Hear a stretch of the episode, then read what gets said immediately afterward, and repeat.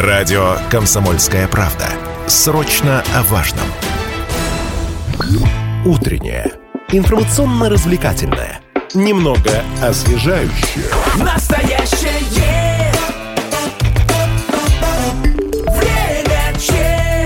Четверть руководителей рабочих коллективов в Челябинске позитивно относятся к служебным романам подчиненных, а вот каждый пятый резко против. Очередное исследование рабочих будней подготовил портал «Зарплата.ру», где многие южноуральцы ищут работу или подбирают сотрудников. Большая же часть представителей начальства относится к служебным амурам нейтрально, дескать, ну не запрещать же. Хотя многие уверяют, что романы вредят качеству работы, в том числе потому, что влюбленные сотрудники начинают покрывать косяки друг друга. Но бывают и обратные примеры. Нежные чувства тянут на службу как магнитом. От присутствия друг друга возлюбленные заряжаются вдохновением, и э, вот дела буквально спорятся. А прежде чем подключить эксперта к разговору, адресуем вопрос нашим слушателям. Как вы, друзья, относитесь к служебным романам? Может быть, именно так вы нашли а, мужа или жену? А, телефон прямого эфира 7000, ровно 95,3, вайбер, WhatsApp 8 908 0953 953. А к нашей утренней беседе присоединяется бизнес-консультант э, Анастасия Шладгауэр. Доброе утро. Здравствуйте. Доброе утро. Как вы считаете, лю-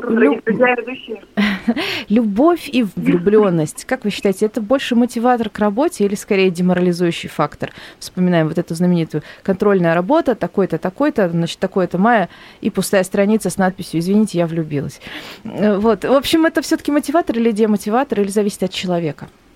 Если посмотреть только на показатели эффективности, однозначно этот фактор снижает эффективность человека на работе, а Мгм. также группы, которая в это вовлечена. Нет вариантов. Э, Это, да, это просто цифры, и мы не опираемся на какие-то даже морально-этические принципы. Просто каждый раз, когда есть какие-то проблемы или замешательства, я начинаю с того, что расследую, а что происходит в личной жизни. Ну, а как начальнику И корректно выстраивать работы вот с такими, скажем так, пылающими сотрудниками? Корректно, ну, наверное, просто призывать их, возвращать их на цели, внедрять этику. Но я думаю, что, с одной стороны, безусловно, это чувство, которое, оно очень создающее, оно очень мотивирующее, Э, но в контексте работы организации, именно на рабочем месте, это является фактором, который влияет на понижение эффективности. Ну, То есть человек уже не может быть э, полностью эффективным, действенным, влиятельным на своем посту. Ну, тут вот с другой стороны тоже, если, к примеру, я не знаю, там какой-нибудь э, подчиненный, там, не знаю, секретарь влюбляется в начальника, мне кажется, секретарь будет с утроенной силой выполнять э, свои рабочие обязанности для того, чтобы э, заслужить какое-то внимание и одобрение. Ну, конечно, тоже от человека зависит. Но вот действительно, например, такой пример начальник и секретарь. Либо другие люди, у которых очень разные ступени карьерной лестницы. И они, значит, кто-то в кого-то влюбляется, или они, они оба влюбляются в друг друга. То есть один сильно выше по рабочей иерархии, другой сильно ниже. Чем все закончится? И может ли оно закончиться К благополучно? сожалению, к сожалению, всегда, к сожалению, всегда заканчивается все ну, не очень хорошо в большинстве случаев. То есть э, даже если эти люди свободные и отдельно то есть не, не состоят в супружеских отношениях, чаще всего рабочие романы, они бесперспективны.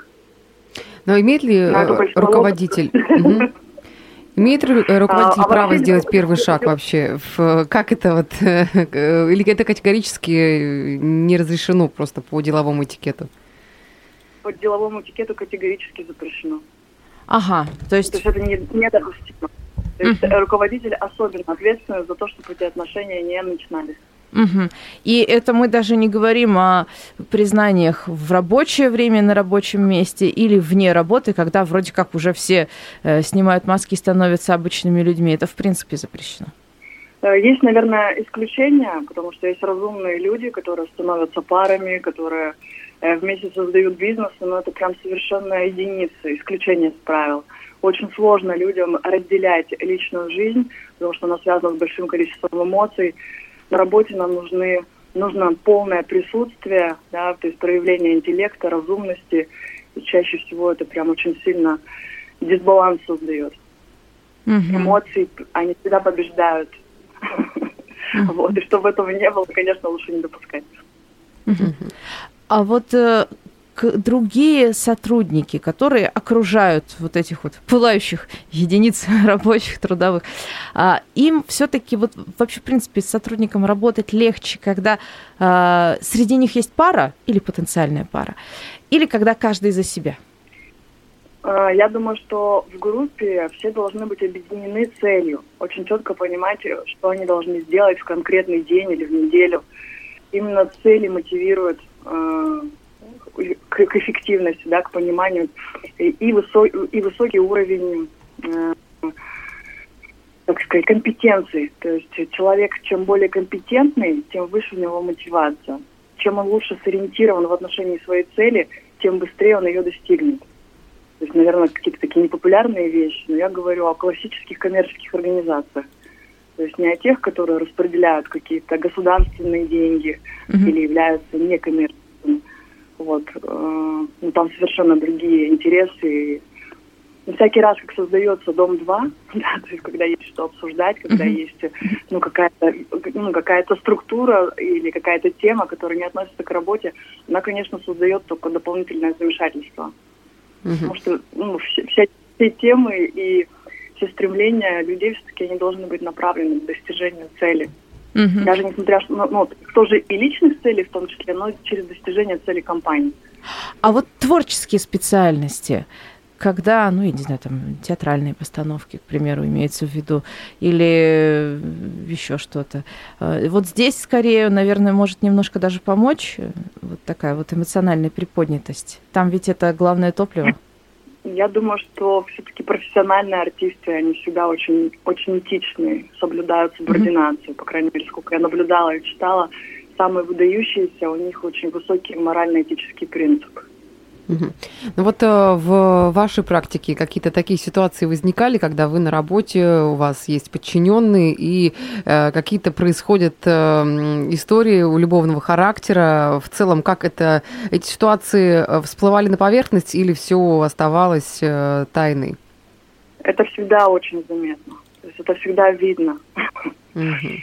И чаще всего там, где есть неразумность и непонятно, что происходит, то есть пе- первое, на что я думаю, это то, что есть роман. И чаще всего это так и есть. То Ну- есть это прям сразу видно, потому что это, это очень, э, это э, даже не энергия другого порядка, это, ну, то есть отсутствие просто, ну, цели, да, то есть это какие-то явные такие конфликты, которые, ну, совершенно неразумны. Мгм, мгм. То есть невозможно объяснить логически. Понятно. Ну, в общем, люди, которые умудрились, они, конечно, наверное, герои. Но по большей части, как мы можем понять, мало кто умудряется. Так что подумайте дважды, трижды, еще много раз. Большое вам спасибо. Я напомню, мы беседовали с бизнес-консультантом Анастасией Шладгауэр. Вот, э, опять же, звоночек для руководителей. Если у вас что-то непонятное творится в коллективе, непонятно почему, может быть, просто дело в амурах.